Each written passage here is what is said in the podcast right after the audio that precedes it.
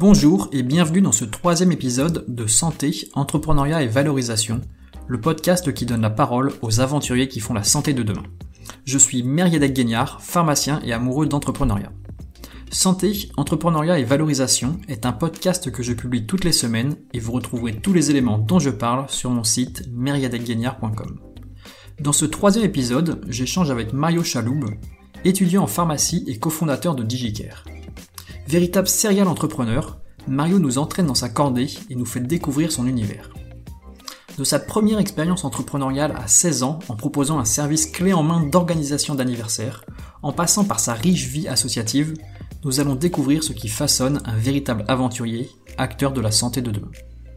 Très impliqué dans la sensibilisation entrepreneuriale sous toutes ses formes, je chercherai avec Mario à comprendre ce qu'on peut améliorer dans les cursus santé et dans la sensibilisation des étudiants. Chaussez les crampons, prenez les piolets et partons à la découverte de ce qui fera la santé de demain.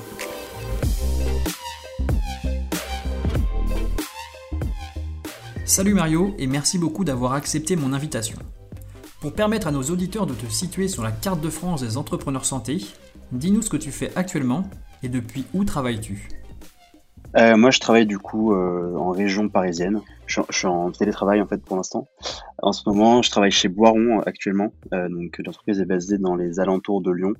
Donc, je fais des allers-retours en fait entre, entre Paris et Lyon. D'accord. Et donc, tu as suivi des, des, études de, de pharma pour, bah, du coup, pour être en stage chez Boiron? Exactement. Du coup, j'ai fait PACES et pharmacie à Paris-Saclay, donc à la fac de Châtenay-Malabry.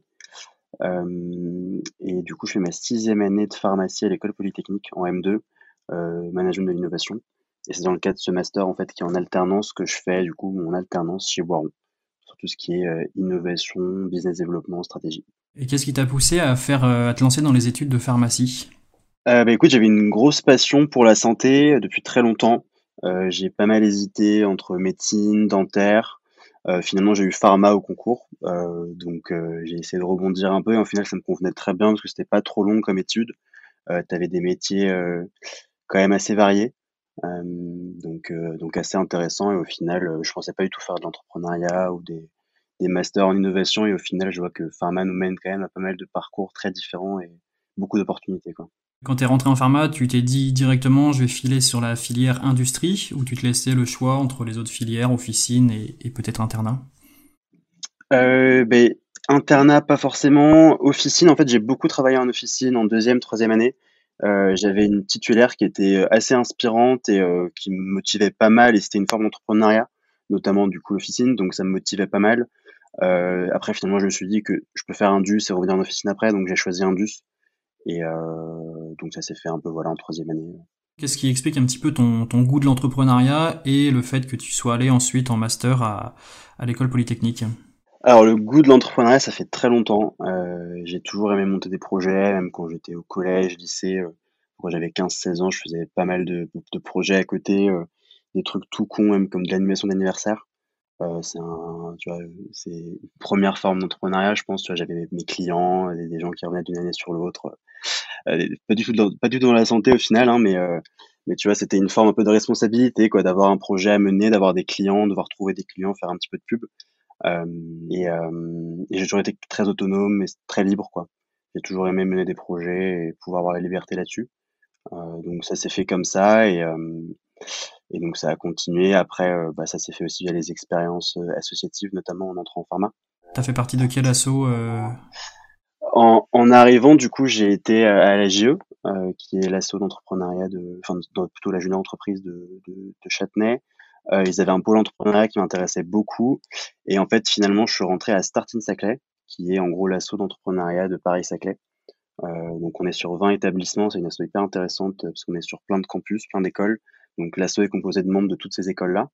Euh, donc euh, hyper grosse ouverture d'esprit sur bah, plein d'autres cursus, plein d'autres euh, métiers et puis en fait plein de plein de plein de rencontres, notamment pour monter des projets. Tu vois, c'est cool d'être avec des gens qui sont différents. Je connaissais pas trop ce, ce type d'association transverse entre plusieurs écoles. Bah, c'est assez rare. C'est assez rare en fait. Start in Cyclist, c'est un peu une une une exception, je pense. On n'a pas beaucoup d'assos qui sont sur, plusieurs campus. Après, l'université Paris-Saclay, c'est aussi un peu une exception en soi, parce que bah, c'est une, une, université qui en regroupe en fait euh, 20 écoles à peu près.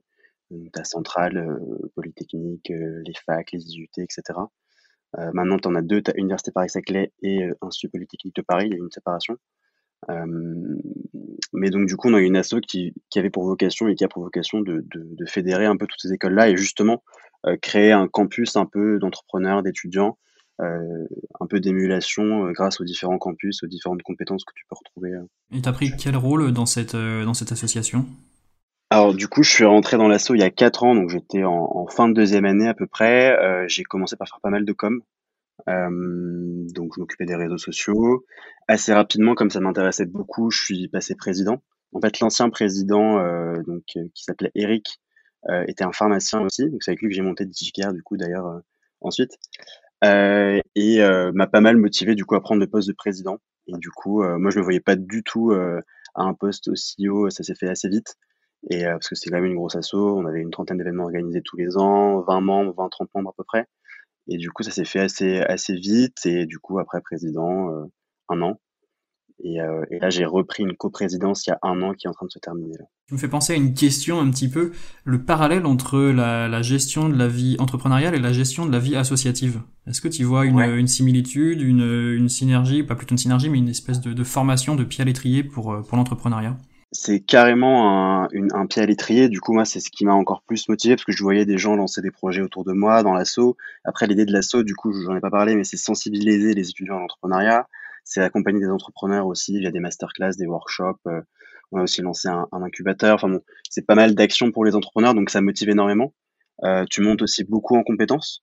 Euh, et aussi tu, euh, tu rencontres beaucoup de gens, donc en fait ton réseau s'élargit assez facilement. Euh, donc tu as un peu toutes les, tous les bons côtés pour lancer un projet derrière. J'allais dire, c'est de là que viennent les, les 5000 connexions sur LinkedIn. c'est ça, exactement. Et donc, euh, tu parlais de, de, tes projets. Donc, le tout premier projet que tu as lancé, c'est à 16 ans?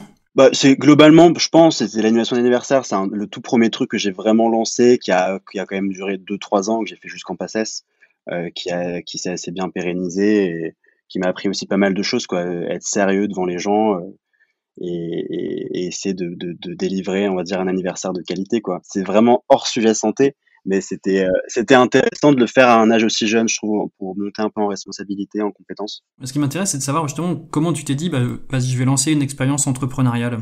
Sur le coup, je m'en suis pas rendu compte que c'était une expérience entrepreneuriale, je pense. Euh, c'était plus, euh, tu sais, les gens faisaient du babysitting, faisaient des trucs à côté, des petits jobs et tout, et moi j'ai trouvé ce créneau-là, entre guillemets, je sais même plus trop comment, sûrement peut-être avec mes petits frères, euh, en, essayant de, les amuser euh, à un de leurs anniversaires, je sais même plus. Mais euh, c'est après, j'ai toujours su que je voulais entreprendre beaucoup, en tout cas que j'aimais monter des projets. donc je pense que ça s'est exprimé comme ça à cet âge-là, et maintenant je m'en rends beaucoup plus compte. c'est beaucoup plus clair.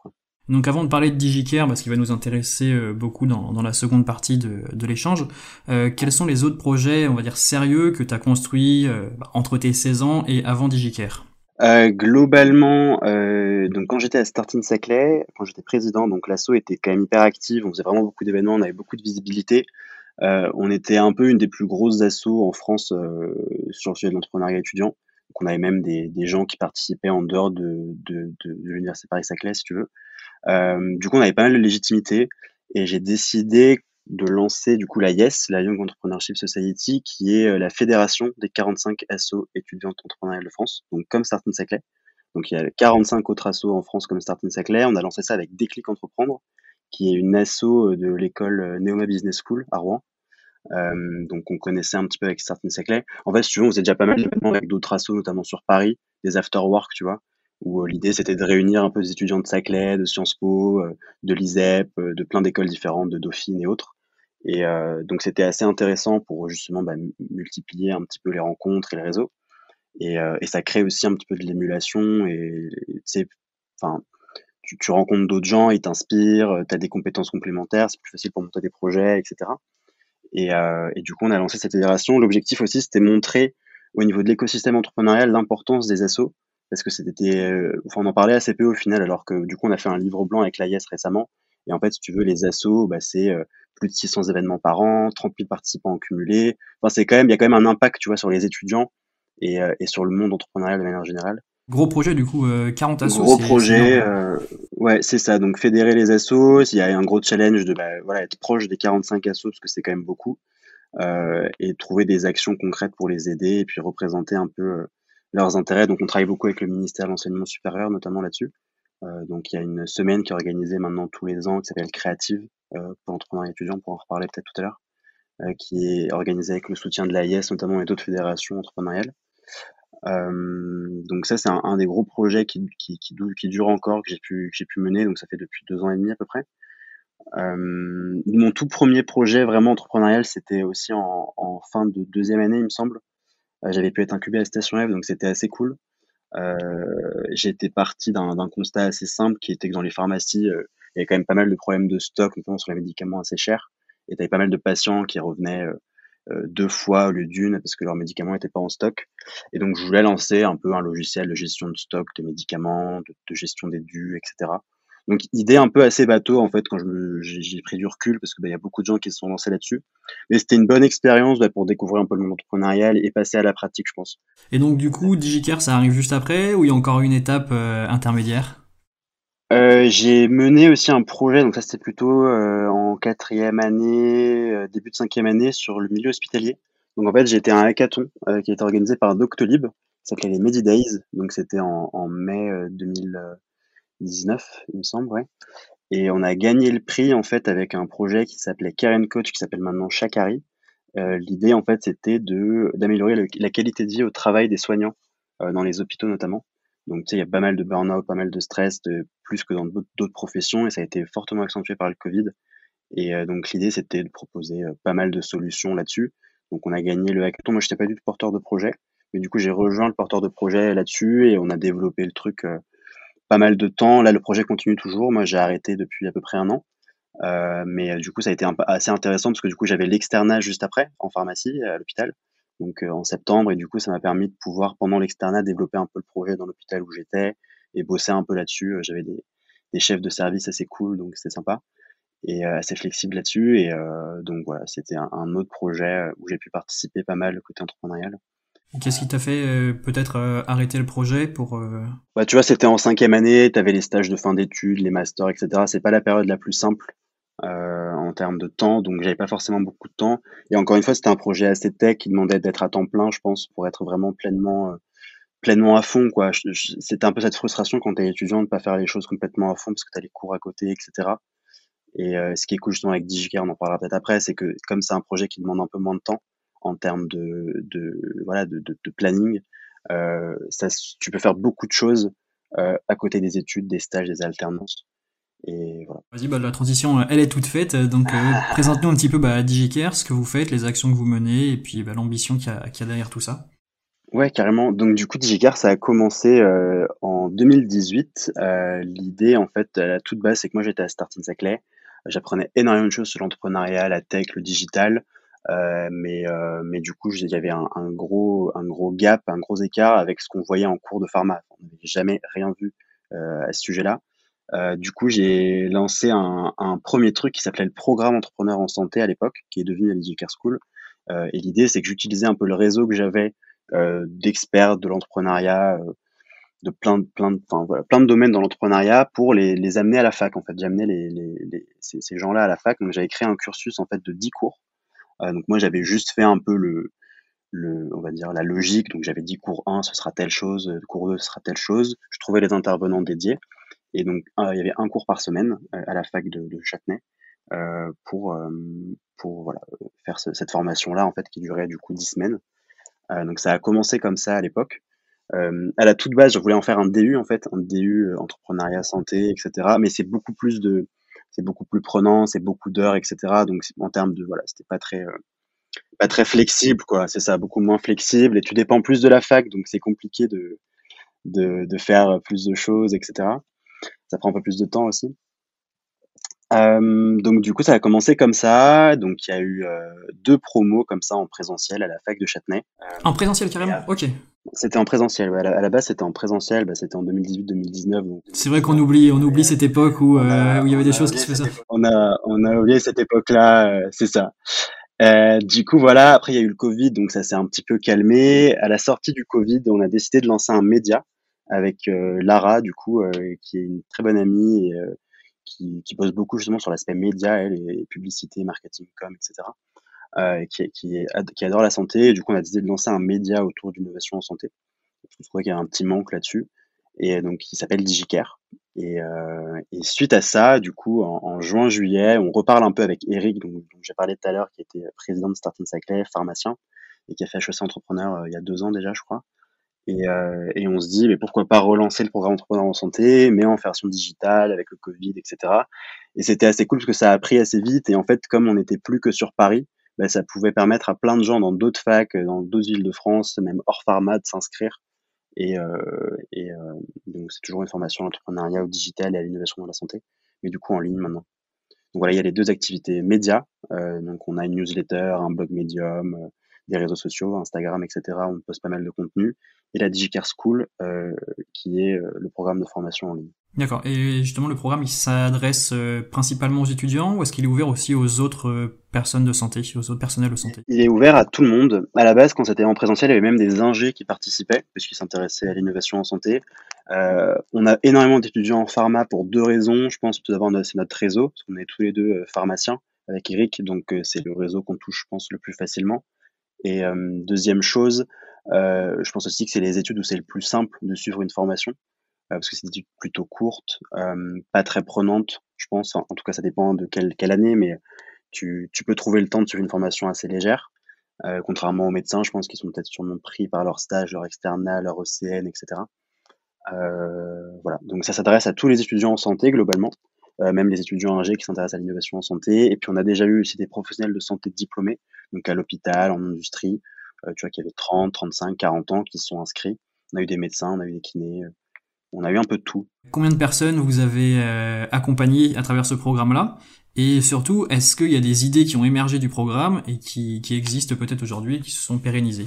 Ouais, on est là depuis 2018, du coup, on est à peu près 150 personnes qui ont été euh, formées euh, par le programme. Euh, et après, en termes d'idées, en fait, si tu veux, on, on, a la partie théorique de la formation, où les gens suivent les cours, et on a l'aspect pratique, parce que comme je disais tout à l'heure, la pratique c'est hyper important, je pense, dans l'entrepreneuriat.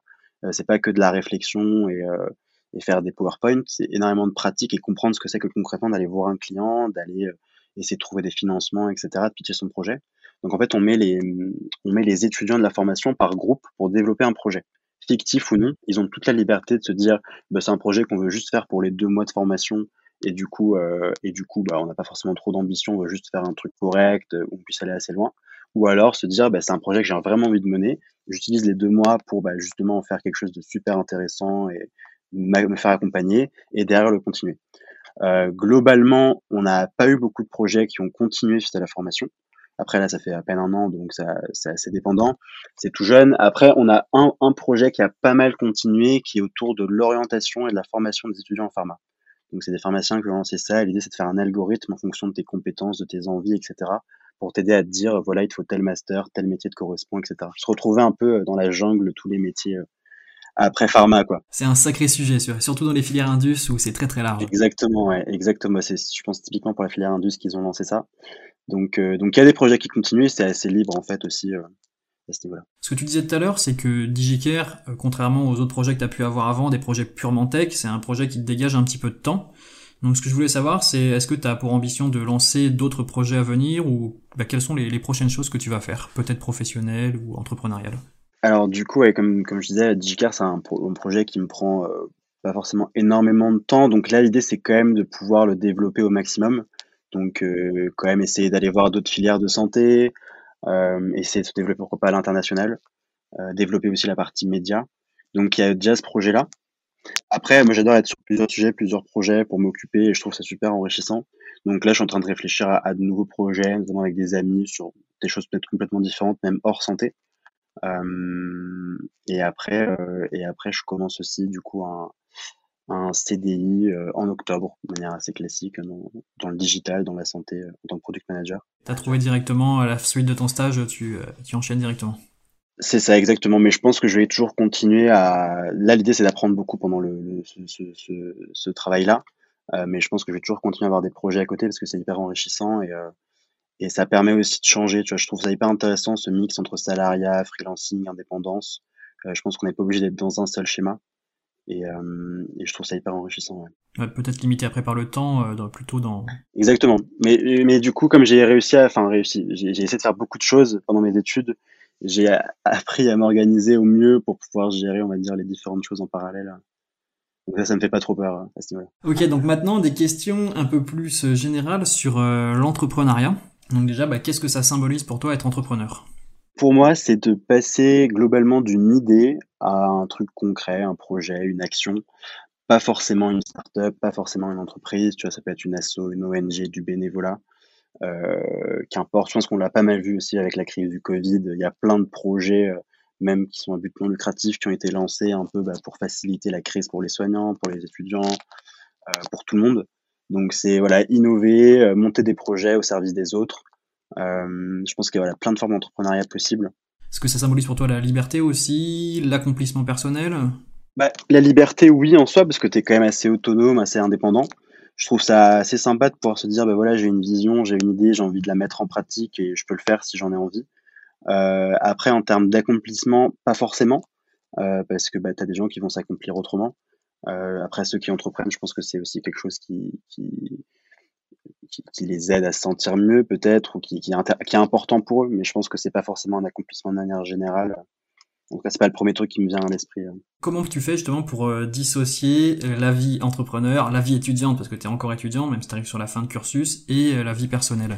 Euh, bah, écoute, c'est une très bonne question. Je pense que j'essaie de faire de plus en plus de, de, enfin, de plus en plus de séparation entre tout ça. Après, je me suis jamais trop rendu compte de quelle était quelle vie, si tu veux, parce que tout est très lié, notamment avec les assos étudiants. Bah, c'est aussi un peu un hobby, parce que c'est avec tes potes, on fait des événements, etc. Euh, l'entrepreneuriat aussi, je l'ai fait avec mes potes, donc du coup, c'était très, euh, tu vois, tu sens pas forcément que tu es en train de travailler. Euh, après, là, l'idée, c'est aussi, je pense, de laisser du temps perso, pour profiter aussi de la vie, faire du sport, faire autre chose, essayer de bien s'organiser à ce niveau-là, avoir un bon équilibre vie pro, vie perso.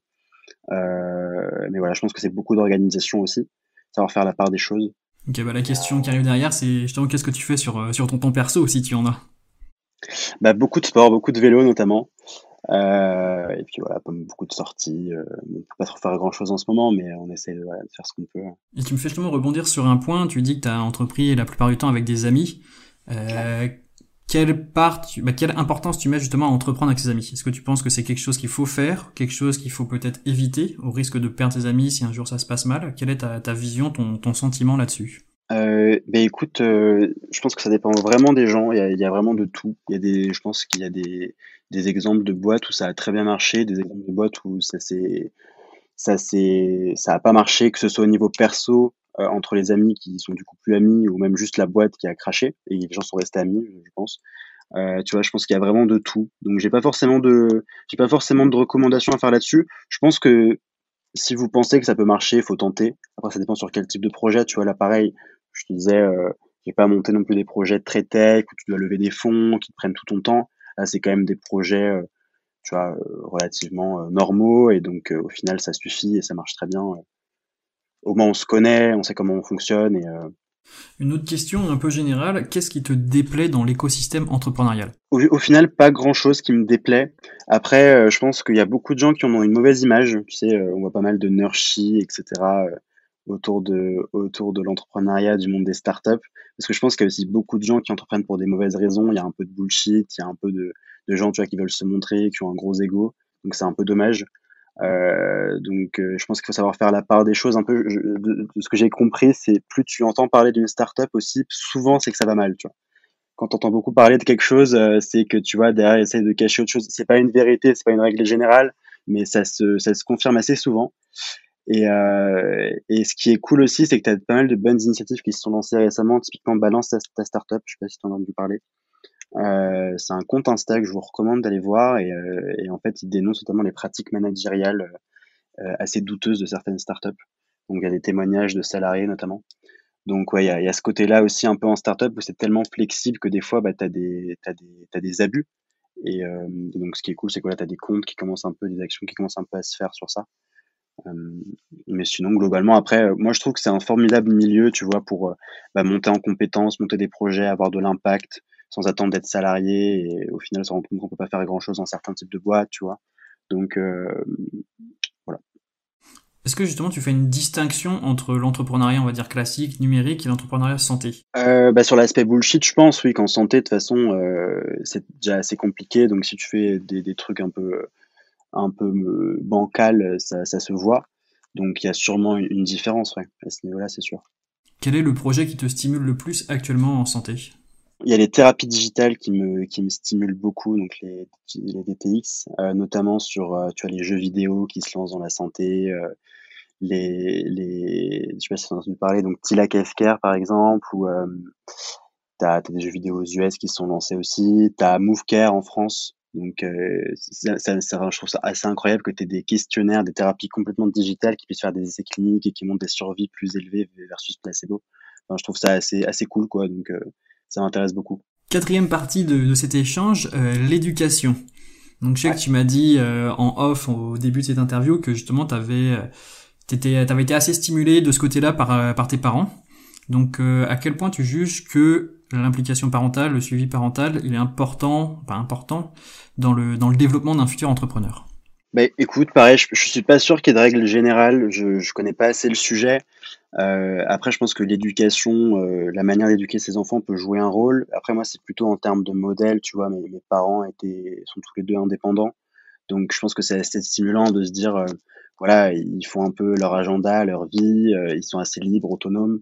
Euh, tu les sens assez épanouis dans ce qu'ils font. Et, et ça m'a beaucoup poussé à vouloir aussi être un peu, un peu libre et autonome. Tu vois, je pense que si j'aurais fait médecine, j'aurais sûrement exercé en libéral, tu vois. Donc, euh, donc euh, je pense que c'est assez important pour moi cet, cet, cet, aspect un peu autonomie, liberté dans le travail.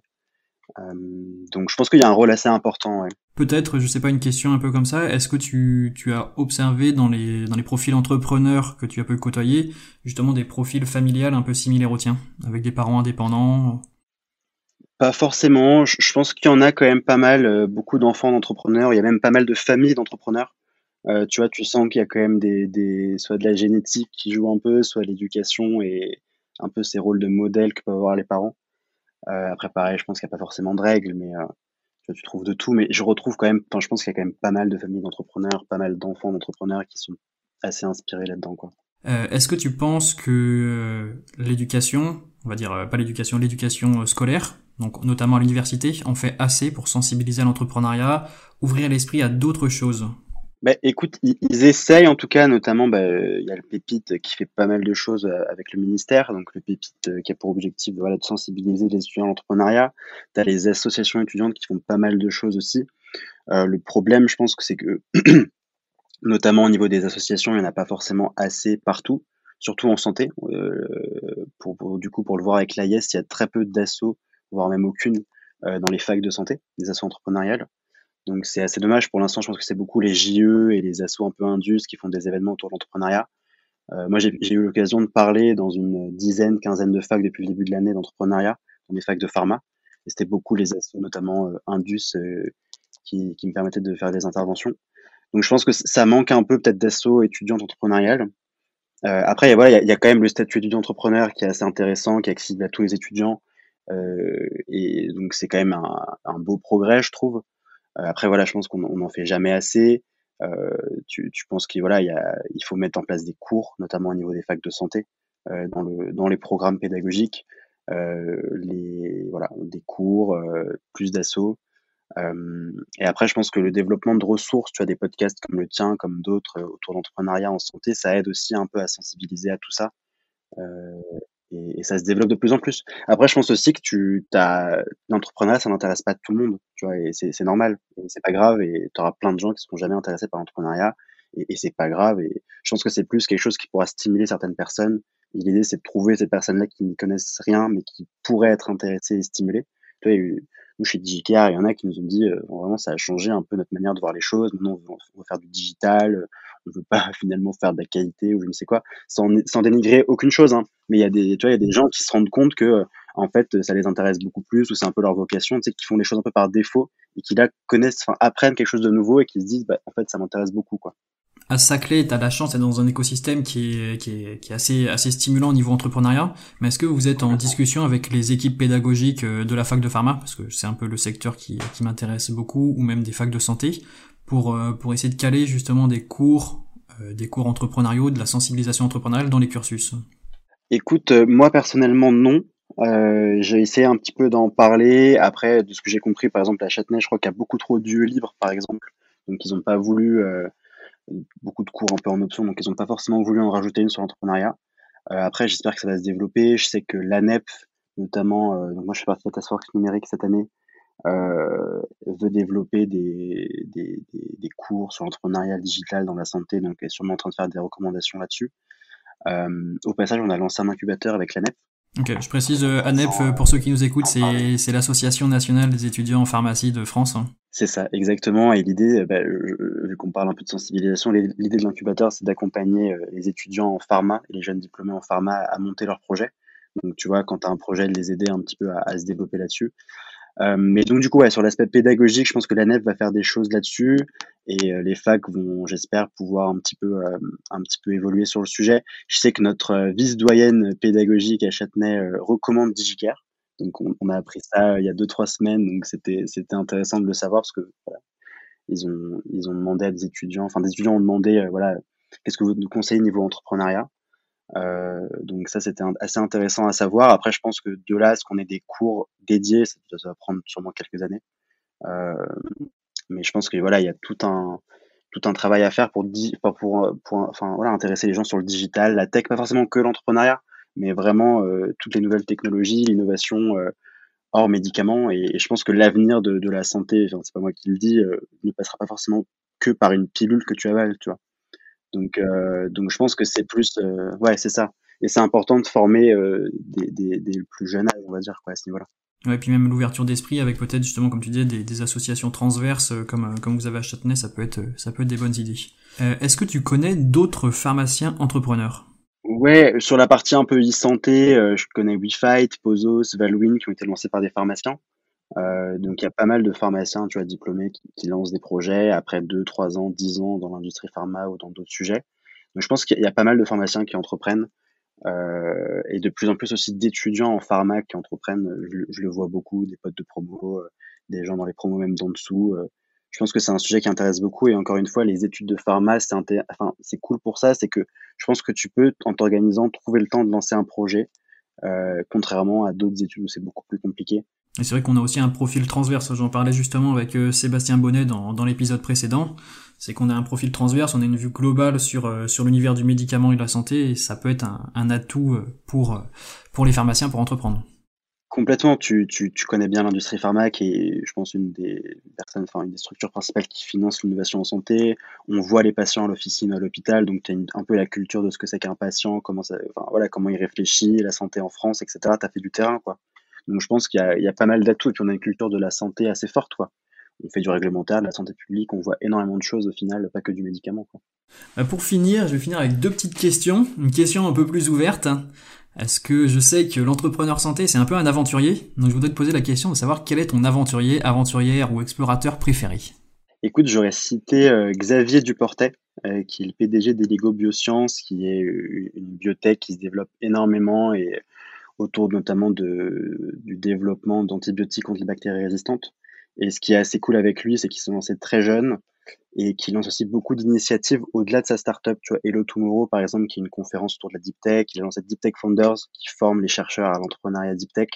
Donc, euh, il a lancé énormément d'initiatives au-delà de sa boîte. Sa boîte est hyper intéressante. Donc euh, voilà, j'aurais cité Xavier Duportel. Ok, et dernière question pour finir, est-ce que tu as un, conseil concret, un levier actionnable euh, maintenant, tout de suite, pour ceux qui nous écoutent et qui voudraient entreprendre dans la santé? Ouais, carrément. Bah, j'en ai parlé un peu dans le dans tout à l'heure. C'est pas trop réfléchir, je pense, passer à l'action assez rapidement. Et pour ça, bah, si vous n'avez pas d'idée, il bah, faut aller demander autour de vous à des pharmaciens, des médecins, votre famille, vos potes, bah, c'est quoi les problèmes qu'ils ont. Euh, c'est quoi ce qui, les embête au quotidien et essayer de voir comment vous pouvez les solutionner. Euh, je pense qu'entreprendre en santé, c'est quand même assez compliqué, il y a des spécificités. Euh, donc si jamais vous voulez commencer par un projet hors santé quand vous êtes étudiant parce que vous avez tel parent ou telle facilité là-dessus, je pense qu'il faut y aller aussi. Parce que entreprendre, que ce soit en santé ou pas, c'est apprendre dans tous les cas et ça se réutilise pour après. Et euh, voilà, donc je pense c'est vraiment passer à l'action, pas trop réfléchir, pas se poser mille questions, vraiment aller sur le terrain et, commencer à, prototyper des choses et, et se lancer. Top et merci beaucoup pour ce mot de la fin. Évidemment, pour tous ceux qui nous écoutent et qui voudraient se lancer dans l'entrepreneuriat santé, n'hésitez pas à aller suivre la formation de DigiCare. Voilà, c'est la fin de ce troisième épisode de Santé, Entrepreneuriat et Valorisation. Merci beaucoup de m'avoir écouté. Et tu retrouveras toutes les notes de cet épisode en description. N'hésite pas à me contacter via mon site meriedecguignard.com ou via mon LinkedIn personnel Meriedec Tu pourras me dire ce que tu penses du podcast et ce que je peux améliorer. Bienvenue dans le monde de l'entrepreneuriat santé et à la semaine prochaine pour continuer notre exploration.